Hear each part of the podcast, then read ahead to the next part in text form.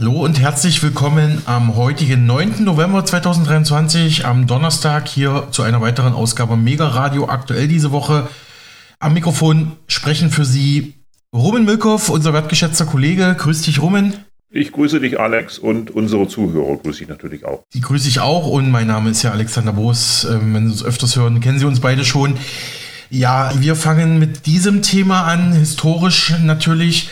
Heute finden deutschlandweit Gedenkveranstaltungen anlässlich des 85. Jahrestages der Reichspogromnacht statt. Damals hatten ja die Nationalsozialisten, die Nazis und andere Freischärler, sage ich jetzt mal, jüdische Geschäfte überfallen, angezündet, jüdische Bürger ähm, ja, angegriffen. Es war ein bisschen so der Auftakt, was dann später zum Holocaust wurde ähm, in der NS-Diktatur in Deutschland und daran erinnert natürlich auch der heutige Staat die BRD mit mehreren Gedenkveranstaltungen. Und das ist natürlich hochbrisant, wenn wir jetzt auf den Konflikt ähm, zwischen der Hamas und Israel im Nahen Osten denken. Das gibt natürlich ähm, diesem historischen Tag auch eine gewisse traurige Aktualität. Was sind denn da so deine Gedanken, Rumen? Also ich denke zum einen an meine Reise nach Israel, auch wenn die jetzt ein paar Jahre zurückliegt ähm, wo wir eben auch die äh, besetzten Gebiete besucht haben, obwohl wir das gar nicht sollten, weil der Wagen angeblich dort nicht versichert war, der Mietwagen. Und andererseits ist es aber auch so, dass ich am 9. November äh, immer auch an den Mauerfall denke, den ich ja persönlich miterlebt habe. Das ist auch eine komische Koinzidenz, sag ich mal. Mhm. Ja, erinnert mich auch an meine Reise nach Israel. Das war damals 1997. Da war ich noch, noch relativ jung, war damals mit meiner Familie dort. Wir hatten ja gerade ein ganz gutes Zeitfenster äh, abgepasst, weil ein paar Jahre davor und auch ein paar Jahre danach ging es ja doch wieder dann hoch her in diesem Konflikt. Vor dem heutigen 85. Jahrestag der antijüdischen Pogrome hat sich natürlich auch der Antisemitismusbeauftragte der Bundesregierung Felix Klein bestürzt gezeigt über die aktuelle Lage im Land Palästina, im Land Israel. Was wir seit dem 7. Oktober sehen, ist Judenhass auf einem in Deutschland seit Jahrzehnten nicht mehr dagewesenen Niveau, sagte er. Er verwies auf mindestens 2000 Straftaten, die das Bundeskriminalamt BKA seitdem gezählt habe.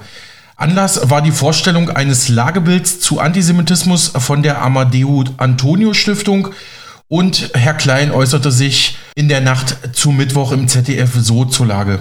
Seit dem 7. Oktober äh, verzeichnet das Bundeskriminalamt über 2000 Straftaten mit Bezug auf den Nahostkonflikt. Wenn man das vergleicht mit insgesamt 2641 antisemitischen Straftaten, die 2022 ähm, äh, verzeichnet wurden, zeigt das die ganze Dramatik des Geschehens. Wir müssen hier wirklich handeln. Die Grenzen des Sagbaren sind verschoben worden und das hat sich leider ausgewirkt bis in den strafrechtlich relevanten Bereich. Beleidigungen, Holocaust-Verleugnungen äh, äh, und äh, eben auch äh, Flaggenverbrennungen, Straftaten aller Art, äh, die sich auf die Erinnerungskultur beziehen, sind begangen worden. Es ist leider so, dass Rechtsextreme und Islamisten ja nicht sehr viel mit gemeinsam haben, aber genau das, den Hass auf Israel, antisemitische Motive, Verschwörungsmythen, das ist etwas, was beide Milieus verbinden. Beide glauben auch äh, an autoritäre Strukturen äh, und so müssen wir eben auch reagieren. Wir müssen, glaube ich, als Rechtsstaat jetzt äh, reagieren mit äh, Maßnahmen äh, der äh, Repression, also Antisemitismus schnell ahnden, aber auch natürlich präventiv loslegen also in die Schulen gehen, aufklären und Begegnungsmöglichkeiten schaffen mit Jüdinnen und Juden. Zunächst einmal müssen wir dafür sorgen, dass Antisemitismus eben bekämpft wird, wenn er auftritt, schnell und nicht nur von Polizei und Justiz, sondern eben auch äh, von der Gesellschaft, dass in Fußballstadien, äh, wenn der Hitlergruß zum Beispiel gezeigt wird, nicht nur äh, die Polizei reagiert, sondern auch der Verein. Das ist das eine. Aber wir müssen eben auch Jüdinnen und Juden das Versprechen auch einlösen, dass es äh, wichtig ist, dass jeder und jeder in Freiheit und auch in Sicherheit leben kann, egal welchen Glauben er hat und äh, dass es wirklich äh, äh, wichtig ist, dass sie ähm, äh, auch mit äh, Kippa und als und mit David-Sternkette äh, sich zeigen können, ohne Angst zu haben. Das ist etwas, was leider im Moment erschüttert ist. Ja, soweit der Antisemitismusbeauftragte der deutschen Bundesregierung Felix Klein bei der DPA. Als Reaktion auf die Israel- und judenfeindlichen Demonstrationen in Deutschland fordert die CDU-CSU-Bundestagsfraktion eine Gesetzesverschärfung. Wir wollen, dass Antisemitismus im Strafgesetzbuch, also im StGB, als besonders schwerer Fall der Volksverhetzung aufgenommen wird, sagte CDU-Chef Friedrich Merz in Berlin. Seine Union fordere zudem, dass jede Schülerin und jeder Schüler in Deutschland in der Schulzeit mindestens einmal ein früheres Konzentrationslager besuche. Wir verlangen erneut, dass das sogenannte Islamische Zentrum in Hamburg sofort geschlossen wird. Wir wollen, dass Antisemitismus im Strafgesetzbuch als besonders schwerer Fall der Volksverhetzung aufgenommen wird. Und wir wollen, dass gemeinsam mit den Ländern sichergestellt wird, dass jeder Schüler in Deutschland mindestens einmal in seiner Schulzeit ein Konzentrationslager besucht. Ja, soweit der Fraktionschef von CDU, CSU, Friedrich Merz bei der DPA. Und wir kommen auch gleich zu diesem Thema zurück. Aber hier noch mal ein bisschen was Lockeres, obwohl die Themen auch wieder schwer sind. Aber ich sag mal so, hier noch mal Netflix zum Hören. Das hatte ich auch schon mal vor ein paar Wochen hier so ein bisschen lustigerweise gesagt, ohne mich natürlich hier dieses, äh, dieses Trademarks zu bedienen. Netflix ist natürlich eine eingetragene Marke, aber Netflix ist ja so zum Synonym geworden für Serien gucken. Also ich habe ja noch mal quasi zur Fortsetzung von unserer Episode gestern ein paar Nachträge zu Themen von gestern zusammengetragen. Und dann fangen wir mal kurz an. Wir hatten ja gestern gesprochen, du und, ähm, du und ich, Rumen, über ja nochmal die, ähm, die Verhaftung von Epstein, dann sein mysteriöser Todesfall in der äh, Gefängniszelle, seine Verwicklungen in internationale Kinderhandel, Kindesmissbrauchsnetzwerke, äh, dann diese Lolita-Insel, diese Jungferninsel, ne? In mhm. der Karibik. Ähm, was war da nochmal der Hintergrund, Rumen? Hintergrund war der Film Sound of Freedom, der genau, ja stimmt. gestern in den ja. deutschen Kinos angelaufen ist und den ich bereits im Juli in den USA gesehen habe. Ich äh, war ja zwei Monate in den USA in diesem Sommer, da komme ich auch gleich nochmal drauf zurück. Das war mhm. der Hintergrund dieser Film. Genau, das war Sound of Freedom von, von Mel Gibson. Genau, und das hat dich erinnert an diese ganze Jeffrey Epstein-Geschichte. Da wurde ja auch in dem Film eine Insel gezeigt, wo es Kindesmissbrauch mhm. gibt. Das ist natürlich genau. jetzt auch wieder ein schweres Thema jetzt zum Anfang, aber ähm, ich wollte unbedingt noch ein paar Sachen nachtragen. Und zwar hatte ähm, ich den Fall damals auch, ähm, das war 2019 im Sommer, wo der Jeffrey Epstein verhaftet wurde und ein paar Monate später ist er dann äh, gestorben in der, in der, im Gefängnis. Äh, ich hatte den Fall damals verfolgt und ausgerechnet, als ich in Schweden war, das war im Sommer 2019, dann kam es zur Verhaftung und wir hatten da wirklich sehr spärlich Internet. Wir waren da in Südschweden absolut idyllisch am, am Ostensee, am Astensee, einer der größten Anglerseen Europas. Und dann kam diese Meldung und ich dachte mir, genau, und ich bin jetzt im Urlaub, es war schön und gut, aber es hätte mich dann doch interessiert, ein bisschen näher zu recherchieren. Konnte ich aber aus WLAN-Gründen nicht so wirklich machen, beziehungsweise war ja auch Urlaub, ne, aber fand ich schon eine interessante ähm, ja, Koinzidenz sozusagen, dieser zeitliche Zusammenhang. Und ja, noch, interessant, interessant mhm. ist ja auch, dass dann danach die Geschichte so ein bisschen im Sande verlaufen ist. Dann äh, wurde dann äh, insgesamt nicht mehr so viel recherchiert über den Fall Epstein. Ne? Mhm, genau. Das hatte ich, wollt, ja gestern noch schon erwähnt. Hm? Genau, hast du gestern erwähnt. Ich wollte ja noch sagen, der Jeffrey Epstein, der hat ja auch große Verbindungen zu Ghislaine Maxwell. Die steht ja aktuell immer noch vor Gericht. Das wird ein sehr langes Gerichtsverfahren, wird das schon seit Monaten gesagt. Ich weiß gar nicht, wann da der Urteilsspruch erwartet wird. Äh, auf jeden Fall hat ja Ghislaine Maxwell äh, dem Jeffrey Epstein immer wieder ähm, junge Models oder junge Frauen zugeführt, wurden oft unter fadenscheinigen Argumenten dann in dieses Netzwerk gebracht oder auf die Insel gebracht, so nach dem Motto, ja, das sei ein normales Model, Fotoshooting etc. pp. Und der Epstein hat sich dann immer wieder ja, hat dann immer wieder diese Frauen sexuell missbraucht und sexuell belästigt. Und die Ghislaine Maxwell ist auch eine spannende Figur. Die ist nämlich die Tochter von Robert Maxwell und der hatte einst in Großbritannien ein riesiges Medienunternehmen aufgebaut. Unter anderem mit der britischen Zeitung Daily Mirror. Und äh, ich erwähne das deshalb, weil Frau Maxwell nachher noch wichtig wird, aber das erstmal soweit zum Kindesmissbrauchsskandal rund um Jeffrey Epstein. Wo es ja immer noch viele Fragezeichen gibt, wie du richtig sagst, Ruben. Mhm. Nächster Nachtrag. Äh, wir hatten ja gestern eine Analyse gehört von unserem Mega-Radio-Partner Marc Friedrich. Ich weiß jetzt, jetzt ist ein harter Cut, aber äh, ist ja nun mal so. Und zwar äh, seine aktuelle Analyse zum Bitcoin-Markt und zum aktuellen Bitcoin-Preishoch. Das hier schiebt er heute nach. Kaum macht Bitcoin wieder von sich reden, weil es im Preis gegen das Fiat-Betrugssystem steigt, wird die Diffamierungskeule ausgepackt durch die Presse. Und dieses Mal mit einem ganz absurden Vergleich, nämlich vom Spiegel. Der sagt, Bitcoin verbraucht so viel Energie wie 660.000 olympische Schwimmbecken. Olympisch ist hier ganz, ganz wichtig. Der nächste Vergleich wird wahrscheinlich noch absurder werden. Zum Beispiel, dass Bitcoin so viel Energie verbraucht wie 42.000 Mal die Klospülung drücken oder wie 7.600 Vibratoren. In meinem neuen Buch zeige ich sogar auf, dass Bitcoin die erneuerbaren Energien sogar nach vorne bringt und wahrscheinlich alle Klimaziele erreichen wird und jetzt schon das umweltfreundlichste Asset überhaupt ist. Hört sich absurd an, aber steht im neuen Buch. Wir sehen, Bitcoin wie immer ist dominant und alles gegenüber Bitcoin entwertet sich ganz einfach, weil Bitcoin das demokratischste Geld ist, limitiert, dezentral und grenzenlos. Ja, soweit Marc Friedrich zum Bitcoin und wir vertiefen das Thema Bitcoin später noch weiter in unserer Sendung. Noch ein Nachtrag. Ich hatte bereits Ende 2022 mit unserem weiteren Radiopartner Ernst Wolf, und der ist ja auch Ökonom und Finanzexperte wie Marc Friedrich auch, direkt im Interview mit Ernst Wolf über den kriminellen FTX-Chef Sam Bankman-Fried gesprochen wo du dich ja ein bisschen über den Namen gewundert hast, Bankman, also Bankmann, ja, ist das vielleicht mm. ein mhm. Künstler, ich glaube, es ist aber sein bürgerlicher Name. Und ja, wir haben über den Fall von FTX, von Bankman Fried gesprochen und gestern in der Sendung hatten wir über das aktuelle Urteil gegen Bankman Fried gesprochen. Er hatte ja am Kryptomarkt mit seiner Firma FTX Kunden in Millionenhöhe betrogen und abgezockt. Ihm drohen jetzt bis zu 110 Jahre Haft. Außerdem habe ich mal eine Doku über FTX gesehen. Ich weiß leider nicht mehr, wo das war und wie die hieß. Und da äh, wurden, äh, wurden auch Mitarbeiter von FTX interviewt und da wurde auch starker Drogenkonsum zumindest einer Mitarbeiterin unterstellt und die hat in dieser Doku sogar komplett antisoziale Sachen gesagt. Also es ist quasi auch eine, eine Kryptospekulantin, Finanzexpertin oder Finanzspekulantin, wie man sagen will. Äh, und da hatte sie so nach dem Motto gesagt, na, Raub und Tricksen ist doch eigentlich okay. Also das ähm, gehört ja eigentlich dazu. So, ich finde leider die Doku nicht mehr, aber ich wollte es nochmal so paraphrasiert hier darlegen.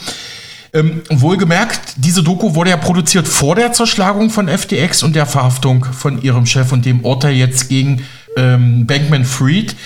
Aber zurück zu Ernst Wolf. Das hier sagte er uns im Mega-Radio-Interview vor etwa einem Jahr, als der gigantische Betrug bei FTX das erste Mal aufgeflogen ist.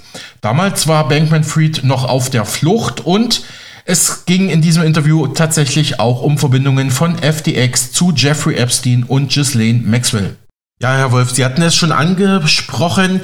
Wir erlebten jüngst den Zusammenbruch der drittgrößten Kryptobörse der Welt, FTX, mit teilweise kriminellen Handlungen der Börsenbetreiber. Dazu schrieben sie kürzlich, die Umstände der Insolvenz der Börse sind dabei mehr als dubios und deuten darauf hin, dass dahinter etwas viel Größeres als bisher bekannt stecken könnte. Sie erwähnten dabei den Insolvenzverwalter John J. Ray, der früher bereits den US-Konzern Enron abgewickelt hatte. Er sagte, er habe in seiner ganzen beruflichen Laufbahn noch nie so ein vollständiges Versagen der ähm, Kontrolleure der Unternehmenskontrolle wie bei FTX erlebt. Ich weiß gar nicht, ob da auch die ähm, die SEC, die die Börsenaufsicht der USA beteiligt war, können Sie gleich was zu sagen. In der Tat, so äh, Ray weiter, in der Tat müssen mehrere Milliarden Dollar abgeschrieben werden und ich glaube, die vermutlich die Betreiber selber haben sich am Ende sogar noch mal in das FXT-System reingehackt und haben dann die übrigen Millionen noch mal rausgezogen. Ich glaube, so war das. Aber können Sie den Fall noch mal kurz für uns kommentieren? Ja, ja, FTX, FTX ist ja die drittgrößte Kryptobörse der Welt gewesen. Also die ist gegründet worden von einem Sam Bankman-Fried. Der hat im äh, Jahre 2017 äh, den Kryptohandel Alameda gegründet und im Jahre 2019 dann FTX. Und das ist gleich eine riesige Erfolgsgeschichte geworden. Also da haben unglaublich viele Leute ihre Kryptowährungen bei denen da äh, gehalten. Und dieses Unternehmen ist also aber von Anfang an ein reines Betrugsunternehmen gewesen. Also äh, Herr Sam Bankman-Fried selber hat daraus aus diesem äh, aus dem Bestand von Alameda sich für FTX 2,3 Milliarden rausgefischt, für sich für persönliche Bedürfnisse eine Milliarde rausgefischt. Also es ist unglaublich, was da alles passiert ist. Und der Mann, der, die, die, der Insolvenzverwalter, dem sind da wohl wirklich nur die Schuppen von den Augen gefallen. Also das ist ein, ein, eine, ein reiner Betrug von Anfang an gewesen. Interessant ist aber, wer da alles mit drin gesteckt hat. Also es gab ja große Werbekampagnen für FTX, bei denen sehr bekannte amerikanische Schauspieler mitgemacht haben. FTX war der größte Spender im letzten Wahlkampf für die Demokraten, wie Sam Bankman-Fried inzwischen bekannt gegeben hat in einem Interview hat er auch den äh, Republikanern sehr viel Geld gespendet.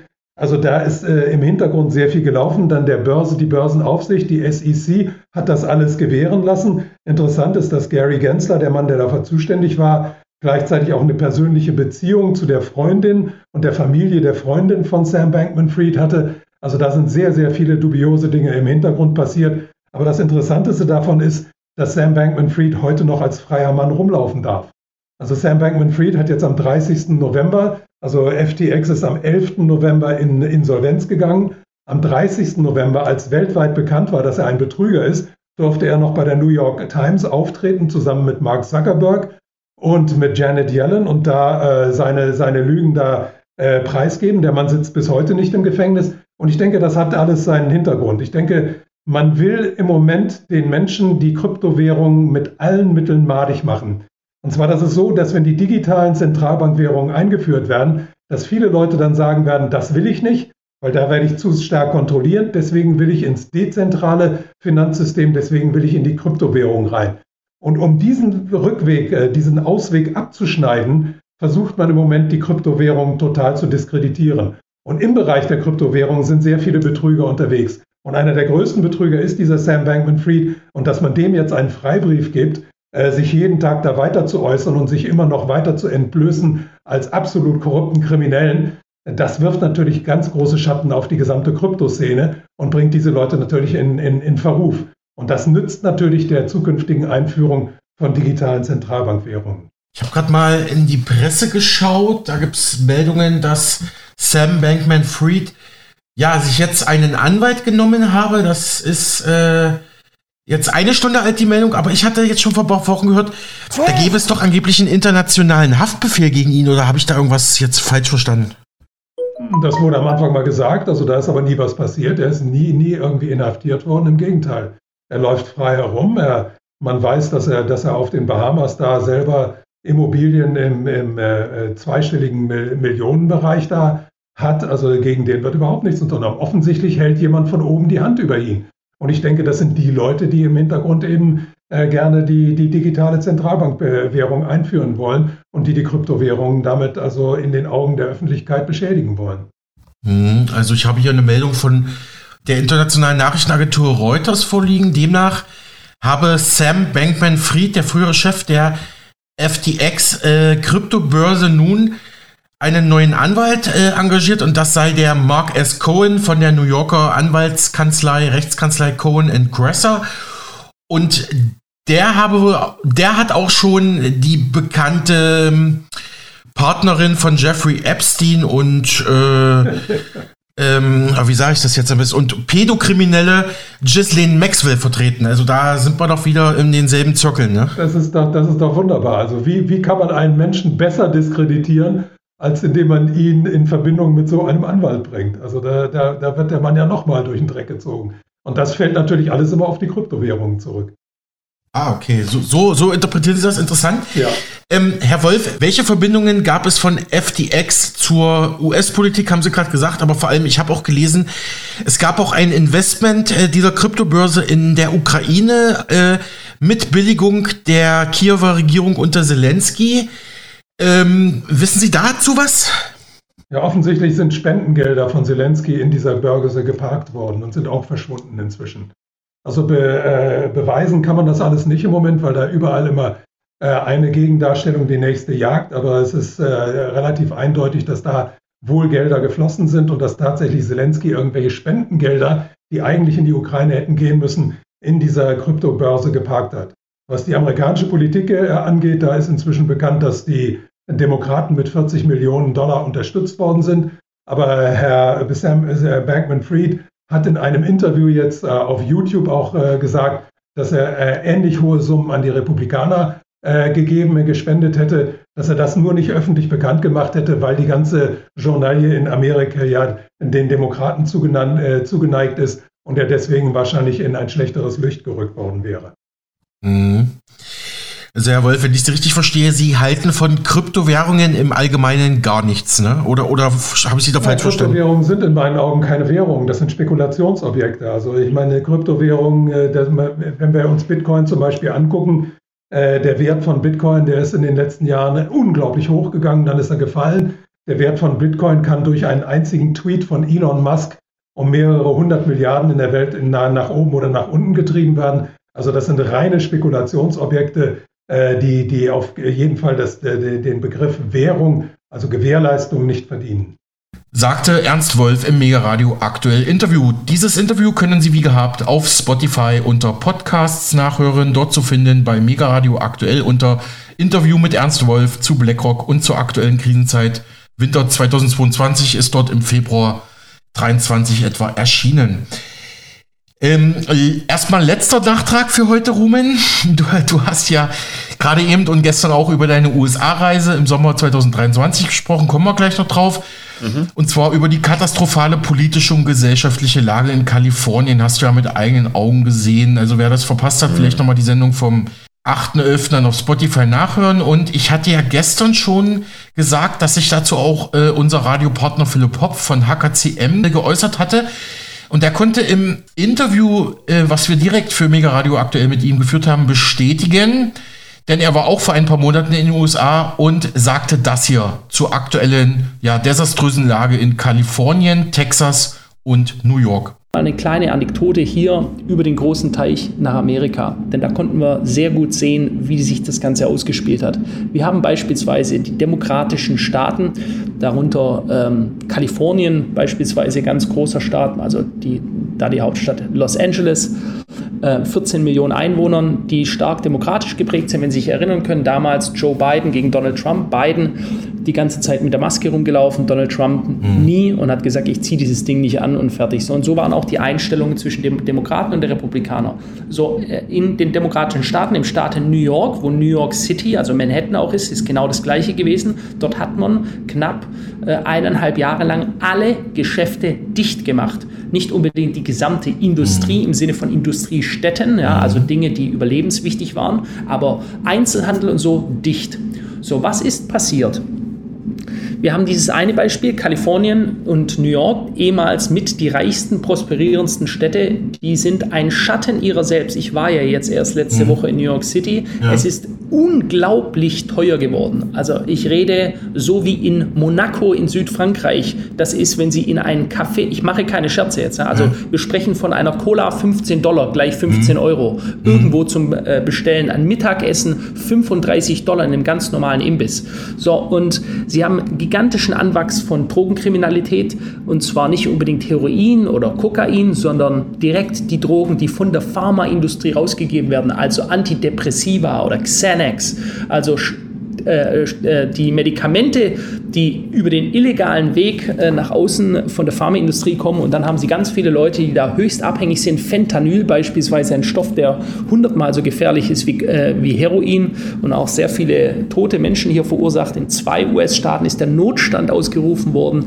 Sie haben also diese eine Richtung, die die abgeschalten haben, massiven Schaden dadurch erlitten haben, dass sie gedacht haben, oh Gott, die Todesseuche bricht über uns herein, wir werden alle sterben. Also die Leute sind mit dreifachen Masken, habe ich jetzt auch in New York wieder gesehen. Menschen, die mit drei Masken übereinander, also für die ist immer noch äh, Pandemie angesagt in ihren Köpfen. So, und jetzt das mhm. Gegenbeispiel, Herr Boos, Gegenbeispiel war, die Woche davor war ich in Dallas, Dallas, Texas. Texas ist ein tiefroter Staat. Rot heißt republikanisch. Das sind absolute Pro-Trump-Leute. Die haben sich gesagt, aha, interessant, Maske tragen wollen wir nicht. Wir warten mal ab, was passiert. Und dann haben die anderen gesagt, ihr werdet alle sterben. Ihr werdet schon sehen, bei euch wird die Seuche ausbrechen. Nun, was ist groß passiert? Ja, gar nichts eigentlich. Ja. Genau, so, ja. Und die Geschäfte waren die ganze Zeit offen. Maske tragen. Mein Bruder lebt in Dallas seit drei Tagen. Maske tragen gab es genau für einen Monat. Dann haben sie aufgehört und dann wurde von Frank Abbott, das ist der äh, Senator von Texas, ein Gesetz erlassen, dass wenn ein Beamter sie überhaupt nur anspricht, ob sie einen Impfausweis haben oder nicht, muss er bis zu 5000 Dollar Strafe zahlen. Warum ist das so? Weil es die Privatsphäre eines jeden Menschen ist, selbst darüber zu entscheiden, was er macht. Ich weiß, das sind Konzepte, die sind für die meisten Deutschen völlig unverständlich. Mhm. Eine eigene Meinung, äh, eigene Entscheidungsgewalt, wo gibt es denn das? Ja, dort gibt es das in Texas. Ja, die sind extrem liberal. Also gerade, um es auch mal deutlich zu sagen, die Rechten sind dort sehr, sehr liberal, was die Person persönliche Freiheit des Menschen angeht, über sein eigenes Leben und über sein eigenes Schicksal zu entscheiden. Und was ist jetzt passiert? Äh, ganz Amerika hat eine Völkerwanderung hingelegt. In Dallas explodieren die Häuserpreise. Mein Bruder sagt, das ist mhm. absoluter Wahnsinn. Während die in Gesamtamerika die, die Preise, wie hier auch in Europa, in Deutschland, die Immobilienpreise gefallen sind, sind sie in, in, in äh, Dallas in den letzten zwei Jahren um durchschnittlich 20 Prozent pro Jahr gestiegen. So, und die ganze Industrie wandert dorthin. Warum? Weil denen geht es gut. Die haben sich nicht darum geschert. Die haben quasi einen ähnlichen We äh, Weg wie Schweden gewählt. Und äh, das, ist nach, das sind nachher die Auswirkungen zwischen alles dicht machen aufgrund einer Sorge oder weiterlaufen lassen. Und ich sage auch mal, das ist ja auch ein anderes positives Bild mit Überzeugung positiv nach vorne gehen. Es geht immer weiter. Wir lassen uns dadurch nicht verängstigen. Ja? Und wenn es so kommt, dann ist es halt so. Ja? Aber wir marschieren weiter. Wir lassen die Industrie laufen. Wir schalten sie nicht einfach ab. Und, und ja, Industrieabschaltung, egal in welchem Beispiel, äh, schafft immer nur Armut und Elend. Mhm. Ja, ja, hochinteressant, was Sie hier zu den USA sagen, zu den einzelnen Bundesstaaten. Das kam mir auch schon so zu Ohren, aber schön, dass Sie es nochmal bestätigt haben. Und ja, dass Texas eben aus diesen Gründen boomt, das, das habe ich auch schon gehört. Und ja, wie gesagt, äh, danke für diese Schilderung. Ja, soweit unser Radiopartner Philipp Hopp von HKCM Management in Stuttgart direkt im Mega Radio aktuell Interview. Und auch dieses Gespräch können Sie wie gehabt auf Spotify unter Podcasts nachhören. Mega Radio exklusiv Interview mit Finanzmarktanalytiker Philipp Hopf. HKCM Stuttgart, Doppelpunkt, die aktuellen Krisen der Weltwirtschaft und Lage in USA. Jetzt darfst du. Ja, ich hatte ja gestern schon meine Reise in die USA erwähnt. Ich muss dazu sagen, ich bin mit einer Amerikanerin verheiratet. Äh, sie kommt äh, aus Kalifornien, ist in Orange County in der Nähe von äh, Los Angeles groß geworden, um genau zu sein, in der Stadt, aus der auch Richard Nixon kam. Mhm. Deswegen gibt es jetzt in Jo Belinda ein Richard Nixon Memory Center oder Memorial Center heißt es, glaube ich. Ich habe das sogar mal besucht. Ähm, ja. Ähm, jetzt war ich aber im Nordosten Kaliforniens und zwar in der alten Goldgräberstadt Grass Valley, ähm, die ungefähr drei Stunden äh, östlich von San Francisco liegt und am Fuße der Sierra Nevada. Ich war dort das letzte Mal im März 2020, genau als äh, es losging mit Corona. Und damals war die Frage, ob und wann ich überhaupt wieder nach Berlin kommen kann. Dann konnte ich lange Zeit nicht in die USA reisen. Und denn erst im Mai diesen Jahres wurde die Impfpflicht für Nichtstaatsbürger aufgehoben, die mit dem Flugzeug ankommen, also äh, so wie ich. Ähm, und ich verbrachte, wie gesagt, zwei Monate, äh, die meiste Zeit in der alten Goldgräberstadt Grass Valley. Ähm, das ist eine Kleinstadt, wie gesagt, im Nordosten äh, Kaliforniens mit etwa 14.000 Einwohnern. Was interessant ist, äh, über Grass Valley zu wissen, ist, dass viele Menschen aus dem Silicon Valley nach Grass Valley ziehen, um dort ihren Lebensabend zu verbringen, weil sie sich das äh, Silicon Valley nicht mehr leisten können. Insbesondere dann natürlich die Stadt San Francisco. Äh, darüber hatte ich ja auch schon bereits gesprochen, dass ähm, aufgrund der hohen Mieten viele Leute, also auch deswegen viele Leute einfach kein Zuhause mehr haben, obdachlos geworden sind. Ähm, durch diesen Zuzug ist die Einwohnerzahl in, äh, steigt die Einwohnerzahl in Grass Valley stetig an und es führt auch dazu, dass die Kleinstadt heute mit die älteste Bevölkerung des gesamten Bundesstaates Kalifornien hat. Mhm. Äh, Grass Valley war, wie gesagt, einst bekannt für sein Gold. Da gab es wirklich mal eine Mine, die ähm, jetzt seit vielen Jahren geschlossen ist, aber aktuell wieder eröffnet werden soll. Äh, darüber, äh, darauf komme ich dann später noch zurück. Und ich habe äh, die Zeit genutzt in Grass Valley und viele äh, Gespräche geführt und auch äh, richtige Interviews auch geführt. Und ähm, äh, unter anderem mit Marilyn Tibbs ist eine von acht Inhabern eines kooperativ betriebenen Großraumantiquariats. Das nennt sich Booktown Books in Grass Valley das sich über zwei Etagen erstreckt. Also es ist ein ganz toller Ort. Ich gehe da sehr gerne hin. Und Tubbs erzählte mir unter anderem von ihrem Anruf bei der Polizei in Grass Valley ganz zu Beginn des ersten Lockdowns Und äh, zwar bat Tubbs die Polizei um Erlaubnis, den Second-Hand-Shop wieder aufmachen zu dürfen und begründete dies damit, dass man Bücher verkaufen müsse, um die Miete bezahlen zu können. Außerdem hätten sich auch schon Kunden wegen Büchern bei ihr und ihren Kollegen erkundigt bzw. nachgefragt. Und was dann die Polizei auf diesen Anruf antwortete, das fand ich bemerkenswert. Und zwar antwortete nach Angaben von Tubbs die Polizei in Gross Valley, tun Sie, was Sie tun müssen, wir machen nichts.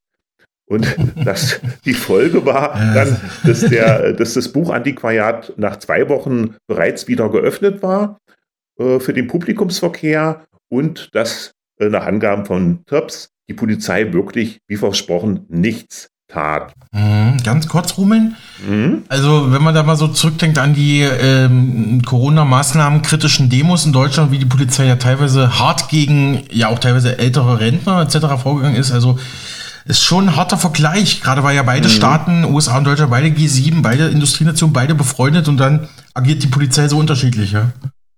Ja, ähm, mich hat das ein bisschen an Bulgarien erinnert. Ich habe ja viele, äh, viel Zeit während, äh, der, äh, äh, während der Corona-Zeit in Bulgarien verbracht. Und da erinnere ich mich an eine Situation, dass ich jemanden gebeten hatte, in einen, äh, so eine Art Mediamarkt zu gehen, um eine äh, externe Festplatte für mich zu kaufen, weil ich ja nicht die nötigen Nachweise hatte, um das Geschäft betreten zu können. Und das hat eine Frau von der Sicherheit gesehen und hat mich dann ganz offiziell in das Geschäft gebeten und ich konnte dann auch ganz normal da rein, ohne irgendwas vorzeigen zu müssen und da eben selber meine Festplatte aussuchen. Und äh, ich denke, in Deutschland hätte man die Frau vermutlich äh, entlassen. Ja. Also äh, äh, Kalifornien kann auch so ein bisschen balkanisch sein. Also dieser mhm. Vergleich ist mir da mhm. eingefallen.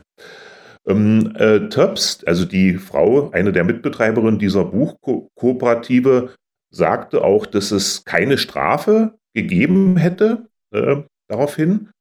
Also, dass man eben das, das, Geschäft im Lockdown geöffnet hatte und dass es auch weitere Geschäfte in Grass Valley äh, gegeben hat, die auch während des Lockdowns immer oder äh, durchgehend geöffnet hatten.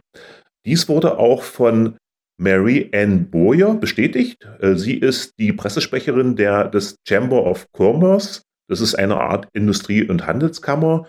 Äh, sie bezeichnet allerdings diese Geschäfte als Rebellen, äh, die bis heute von einigen Bewohnern von Grass Valley gemieden werden würden. Also das konnte ich jetzt selber nicht bestätigen. Ich war ja mehrfach in dem Bookshop und da war eigentlich immer Publikumsverkehr. Äh, Boyer ist sich, also die Leiterin des oder die Pressesprecherin des, der Industrie- und Handelskammer, ähm, ist sich wiederum sicher, dass sie eine Strafe bekommen haben. Ich habe daraufhin bei der Polizei in Grass Valley angefragt und die konnte das äh, nicht bestätigen, hat mich aber an die Gesundheitsbehörde des Bundesstaates äh, Kalifornien verwiesen. Von dort habe ich allerdings keine Antwort bekommen. Also hier äh, steht ähm, Ansicht Aus gegen Ansicht sozusagen. Mhm, ja. Oh, schön, das ist gut recherchiert da vor Ort, ja. Hm? Mhm, danke. Ähm, ich habe auch äh, die Industrie- und Handelskammer gefragt, äh, wie es denn, wie sich Corona auf die äh, Geschäfte in der Stadt ausgewirkt hat. Und da konnte die Pressesprecherin auch keine Auskunft geben. Und zwar mit der Begründung, dass ihr keine genauen Zahlen vorliegen würden. Dann habe ich beim City Manager, das ist so eine Art Bürgermeister von Grass Valley, sein Name ist Tim Kieser angefragt. Auch der konnte nicht mit aktuellen oder mit genauen Zahlen aufwarten. Also weder was eventuelle Betriebsschließungen angeht ähm, oder Aufgaben oder auch was die Zahl der Obdachlosen angeht.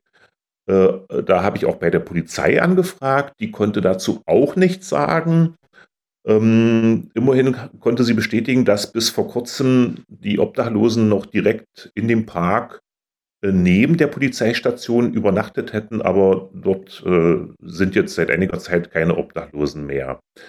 Äh, wer da gegenüber genauere Zahlen verfügte, war Christiana Stroit von der Non-Profit-Organisation Food Bank. Das ist so eine Art Tafel. Sie gab an, dass der Bedarf in den letzten drei Jahren, also seit Corona, um das Dreifache gestiegen sei. Äh, die Lebensmittelrationen für Obdachlose mussten daraufhin sogar limitiert werden, was es äh, laut äh, Angaben von Stroid nie zuvor gegeben hätte. Gleichzeitig seien die Spenden aber um die Hälfte zurückgegangen und die Kosten um 30 Prozent gestiegen. Das hat zur Folge, dass die Foodbank, also die Tafel von Grass Valley, sich nun um andere Spender kümmern muss, um weiterhin Hilfe anbieten zu können. Unter anderem hat man den Bundesstaat Kalifornien äh, darum gebeten, ihm gegenüber muss sie die Hilfe nun aber begründen, wozu sie Daten liefern muss. Auch dies eine neue Entwicklung, so Stroid von der Tafel in Grass Valley. Dann habe ich noch mit einer Rentnerin gesprochen, die in einem Wohnwagen lebt. Ihr Name ist Pamela Sue Lehmann, also sie hat offensichtlich deutsche Vorfahren. Sie hat einst für gut, äh, gutes Geld verdient und für große Firmen gearbeitet. Jetzt reicht es hinten und vorne nicht, wie sie sagte. Äh, für sie haben sich die Preise seit Corona verdoppelt, auch wenn die offiziellen Zahlen andere sind. Alleine für die Versicherung zahlt sie jetzt mehr als das Doppelte. Die vielen Feuer in Kalifornien, deren Ursache oft Brandstiftung oder veraltete Technik der hiesigen Stromanbieter sind, haben die Preise für die Feuerversicherung in die Höhe schnellen lassen. Es, also nicht wenige, also ich habe da mit mehreren gesprochen ähm, äh, und da waren auch Leute dabei, die sich diese Versicherung gar nicht mehr leisten können. Und äh, das ist dann ein Grund, dass diese Leute wegziehen. Und das wird auch in der Serie, die ich gestern bereits erwähnt hatte, Leaving California erwähnt und erläutert dieses Thema.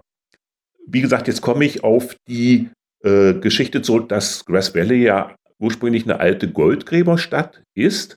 Es nicht nur in Grass Valley, sondern äh, ebenso in Arizona und auch in Kanada und auch in China ist ein, eine Art neuer Goldrausch ausgebrochen.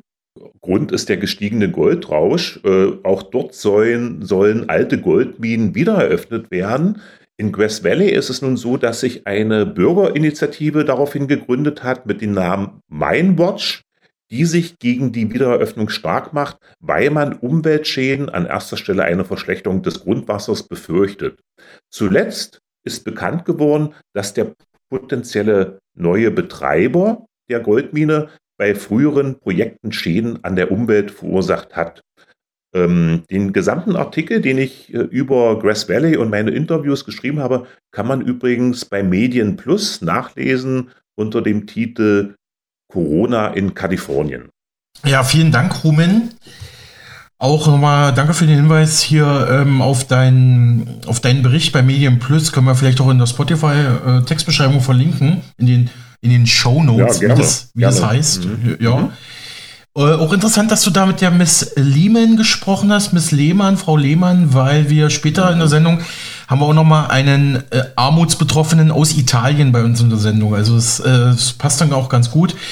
Womit mhm. wir auch schon beim letzten Nachtrag für heute sind. Ähm, also heute hängt alles thematisch irgendwie zusammen.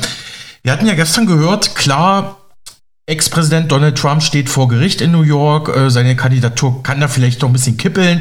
Haben wir alles verstanden. Aber wir hatten uns ja gefragt, was ist mit Joe Biden, den aktuellen Präsidenten? Läuft denn das Amtsenthebungsverfahren gegen ihn noch, über das man ja recht wenig, vor allem in den deutschen Medien, äh, hört?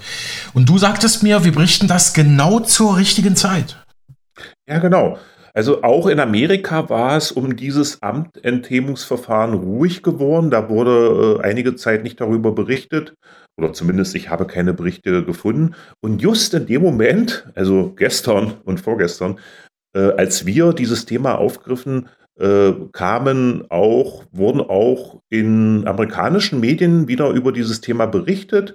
Äh, beispielsweise bei ABC am 11. November äh, ABC berichtet darüber, dass erwartet wird, dass diese Woche erste Familienmitglieder vorgeladen werden könnten, äh, voraussichtlich bereits am Mittwoch. ABC schreibt weiter, der Schritt wäre ein Versuch der Republikaner, ihre Amtsenthebungsuntersuchung gegen Präsident Biden voranzutreiben, bei der es während des wochenlangen Streits um den Sprecher des Repräsentantenhauses zu Verzögerungen gekommen war. Die erste Anhörung der von den Republikanern geführten Amtenthebungsuntersuchung gegen Präsident Biden fand ja bereits am 28. September statt. Wir hatten ja darüber auch schon berichtet. Damals hieß der Sprecher noch Kevin McCarthy. Der neu eingesetzte Sprecher des Repräsentantenhauses Mike Johnson sagte, die Republikaner würden den Beweisen folgen. Johnson hat auch nochmal die Absicht verteidigt, äh, sogar Hunter Biden vorzuladen. CNN berichtete bereits am 6. November, dass die Republikaner im, im Repräsentantenhaus bereit sind, in die letzte Phase ihrer Amtenthebungsuntersuchung gegen Präsident Biden einzutreten. Das Ende der Untersuchung dürfte allerdings Monate dauern. Erst wenn die Untersuchung abgeschlossen ist, wird es dem neu ernannten Sprecher des Repräsentantenhauses Mike Johnson obliegen, die wohl folgenreichste Entscheidung seiner kurzen Amtszeit zu treffen, und zwar die, ob er ein Amtenthebungsverfahren eröffnet oder nicht. Mhm. Also das, äh, denke ich, ist nochmal wichtig zu wissen, dass dieses Amtenthebungsverfahren noch gar nicht eröffnet wurde, dass wir es nur mit Voruntersuchung, also nur okay. in Anführungsstrichen mhm. Voruntersuchung zu tun haben. Vorgeworfen wird Joe Biden unter anderem, dass er zu Unrecht versucht habe, seinem Sohn Hunter Biden zu helfen, der im Vorstand des ukrainischen Erdgasunternehmens Burisma tätig war. Biden hatte damals als Vizepräsident unter Barack Obama Druck auf die ukrainische Regierung ausgeübt. Genau hat er damit gedroht, versprochene Kredite an die Ukraine zurückzuhalten, wenn der dortige Generalstaatsanwalt nicht gefeuert wurde, der dann letztendlich gefeuert wurde. Es wird allerdings schwierig und zeitaufwendig sein, die Zeugenaussagen der hochrangigen Mitglieder der Familie des Präsidenten zu bekommen sodass die Ermittler entscheiden müssen, ob es sich lohnt zu warten oder das Risiko einzugehen, dass sie sich in das Wahljahr hineinziehen, also die Untersuchung. Vielleicht ist das aber auch das Ziel, das äh, kann ich selbst nicht sagen, aber ich äh, kann es, ich würde es auch nicht ausschließen, dass es das Ziel ist, diese Untersuchung ins Wahljahr äh, hineinzuziehen. Ja, besten Dank auch für diese für diesen aktuellen Überblick zur Lage bei Joe Biden, äh, liebe Rumen, besten Dank. Und wir hatten dieses Telefonat zwischen dem damaligen Vizepräsident Biden und dem damaligen ukrainischen Präsidenten Poroschenko auch schon mal bei uns im Programm, haben wir auch mal ins Deutsche übersetzt.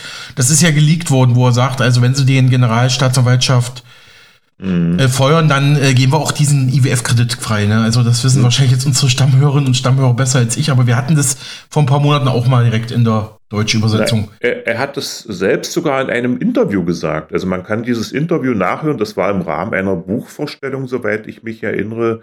Äh, da wurde er danach gefragt und äh, das ist öffentlich. Also das äh, mhm. Mhm. Ja. ist kein Geheimnis sozusagen. Mhm. Ich würde sagen, schließen wir das Thema USA mal für heute ab. Ähm, blicken wir wie angekündigt noch einmal auf die Probleme Antisemitismus, Islamfeindlichkeit, Nahostkonflikt, Israel, Palästina. Die Rede vor wenigen Tagen von Wirtschaftsminister Robert Habeck hat in Deutschland und auch international für viel Aufsehen gesorgt und wurde von vielen Seiten hoch gelobt. Äh, ich spiele die Rede jetzt hier nicht nochmal ein an der Stelle. Die sollte eigentlich bekannt sein. Die ging relativ viral. Kann man sich auf dem YouTube-Kanal vom Bundeswirtschaftsministerium anhören. Ist ungefähr neun Minuten lang. Und ähm, wir beide hatten ja darüber auch schon mal gesprochen. Und dir ist dazu was bei der Bundespressekonferenz in den Tagen danach aufgefallen, Rumen. Dazu kommen wir gleich. Hören wir erstmal kurz rein. Und nein, äh, wir haben da jetzt nichts geschnitten oder so. Die Pausen der Pressesprecher der Bundesregierung sind im Original genauso lang wie gleich zu hören. Der Vizekanzler hat ja in seiner vielbeachteten Rede, äh, wie andere auch schon gesagt, dass äh, Menschen, die äh, antisemitisch äh, äußern oder äh, ja ihrem Hass freien, freien Lauf machen, äh, ihrem Hass freien Lauf lassen, äh, ihren Aufenthaltsstatus ge gefährden. Dazu würde ich gerne wissen, äh, ob im Rahmen des Migrationsgipfels oder sonst wieder konkrete Schritte der Bundesregierung geplant sind. Was folgt daraus? Was meint der äh, Vizekanzler damit? Das fragen Sie jetzt aber nicht mich, sondern den Vizekanzler. Ich frage, äh, ich stelle die Frage an die Bundesregierung, der der Vizekanzler, glaube ich, angehört. Ähm. Also, er gehört hier ganz sicher an, aber den Vizekanzler interpretiere ich hier an dieser Stelle eher selten. Das, äh, der Minister gibt ja ähm, seit Amtsbeginn ähm, ähm, öfter mal oder macht öfter, zeichnet öfter mal Videos auf zu verschiedenen Themen, wirtschaftlichen Themen, Themen, die für ihn sehr wichtig sind. Und dieses Thema ist für ihn wichtig. Und in diesem Sinne ist dieses Video entstanden. Das ist die Meinung des Ministers, die Auffassung des Ministers, die steht für sich. Das habe ich gar nicht zu interpretieren. Ähm, das, Sie haben ja auch selber gesagt, dass das äh, Video eine große Beachtung findet und ähm, die, dazu kann ich nichts weiter dazu beitragen, außer dass es die Auffassung des Ministers ist. Und ähm, die für Aber sich steht. Ist das Wesen von Politik nicht, dass den Worten Taten folgen? Also ich habe es so verstanden und von daher muss sich ja irgendjemand was dabei gedacht haben. Und deswegen die Frage einfach auch an die anderen Ministerien, die da vielleicht zuständig wären. Welche Möglichkeiten gibt es denn konkret oder gibt es Planung der Bundesregierung, dort Möglichkeiten zu schaffen, dass diese Leute dann tatsächlich ihren Aufenthaltstitel verlieren?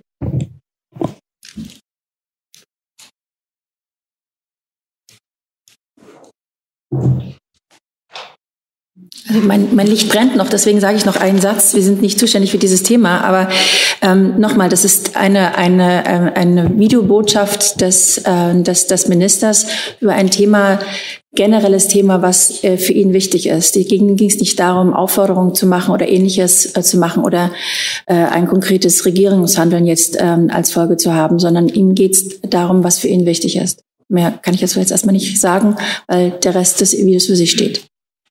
Ja, soweit dieser Ausschnitt der Bundespressekonferenz vom 3. November 2023. Und wie hast du das Ganze eingeordnet, Rumen? Also ich habe mir die Rede angehört von Robert Habeck, die ja viel gelobt wurde.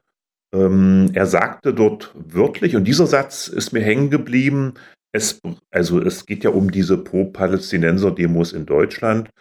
Äh, und er sagte dort, wie gesagt, wörtlich, es braucht eine harte politische Antwort.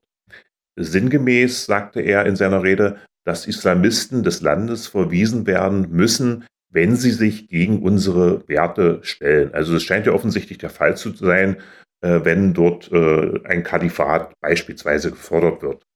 Anfang der Woche ähm, gab es nun eine Bundespressekonferenz in Berlin, auf der ein Journalist folgende Frage stellte. Hat die, Bundesre hat die Bundesregierung konkrete Schritte geplant? Was folgt daraus und was meinte der Vizekanzler, womit Robert Habeck gemeint ist? Und äh, für mich war die Frage äh, absolut nachvollziehbar. Äh, wie gesagt, wenn der Vizekanzler in seiner Rede davon spricht, dass es harte, eine harte politische Antwort braucht. Der Journalist und äh, der Zuschauer, der sich diesen Mitschnitt anguckt, der guckte aber in so ein bisschen äh, fragende oder leere Augen derjenigen, die da auf der Tribüne saßen. Und es dauerte dann einen Moment, bis sich der äh, Pressesprecher der Bundesregierung, mhm. Steffen Habestreit, Hebestreit mhm. ähm, an den Journalisten mit dieser Gegenfrage sozusagen wendete. Das fragen Sie jetzt aber nicht mich, sondern den Vizekanzler. Den Vizekanzler interpretiere ich an, die, an dieser Stelle eher selten. Punkt. Also ob er jetzt wirklich den Vizekanzler da eher selten interpretiert, äh, das kann ich jetzt nicht sagen, aber äh, ich hätte schon erwartet, dass ein Sprecher der Bundesregierung den Vizekanzler oder dass man, dass das der Ansprechpartner ist, äh, wenn man eine Frage zu einer Rede des Vizekanzlers hat. So. Dann passierte Folgendes in dieser Bundespressekonferenz, dass Steffen Hebestreit das Wort an die Pressesprecherin des Bundeswirtschaftsministeriums übergab. Und zwar ist das eine Susanne Ungrad. Hm, die haben wir auch gerade gehört, genau, ja. Hm. Die musste sich auch erstmal sammeln und sagte dann ähm, äh, ungefähr, sagte dann Folgendes dazu, dass sich Robert Habeck sich ja seit Amtsbeginn ähm, immer mal mittels Videos äh, melde zu verschiedenen Themen, Themen, die für ihn sehr wichtig sind. Und dieses Thema äh, wäre halt in dem Fall Antisemitismus, pro-palästinensische Demonstrationen. Und in diesem Sinne ist, wäre dieses Video entstanden. Also das hat sich so ein bisschen angehört, als wäre das so ein privates Video, was der äh, Minister da mal aufgenommen hat und ins Netz gestellt hat. Und das wird dann auch bestätigt durch das, was dann die Frau Ungrad weitersagt. Das ist die Meinung des Ministers, die Auffassung des Ministers, die steht für sich, die habe sie gar nicht zu interpretieren. Äh, dann, dazu äh, kann sie auch nichts weiter beitragen, als dass das die Auffassung des Ministers ist, für die er steht. Dann die Nachfrage, die verständliche Nachfrage des Journalisten, ob das Wesen der Politik nicht darin bestehen würde, dass Worten auch Taten folgen mhm. sollten. Und dann sieht man die äh, Sprecherin Susanne Ungrad äh, noch sprachloser. Und eigentlich äh, hat man den Eindruck, äh, sie will gar nichts mehr dazu sagen. Und das bestätigt sie dann auch durch äh, den ersten Satz, den sie dann sagt. Äh, mein Licht brennt noch, deswegen sage ich noch einen Satz. Also mit Licht ist das Licht an ihrem Mikrofon gemeint. Und offensichtlich, der Journalist hat Glück gehabt. Äh, wenn das Licht nicht gebrannt hätte, hätte er wahrscheinlich äh, gar keine Antwort mehr von Frau Ungrad bekommen. Also es war wirklich eine sehr skurrile äh, Szenerie, muss ich sagen. Ähm, und äh, Frau Ungrad wiederholt dann äh, nur noch mal, was sie bereits gesagt hat mhm. und schließt mit dem Satz, mehr kann ich dazu jetzt erstmal nicht sagen. Also das fand ich schon sehr bemerkenswert. Und äh, das sind, das hört sich an wie Details, aber für mich ist es etwas, was nicht zusammengeht. Also wenn der Vizekanzler da etwas sagt, dann äh, erwarte ich schon, dass da die Pressesprecher in der Bundespressekonferenz auf Nachfrage auch etwas dazu sagen können. Mhm.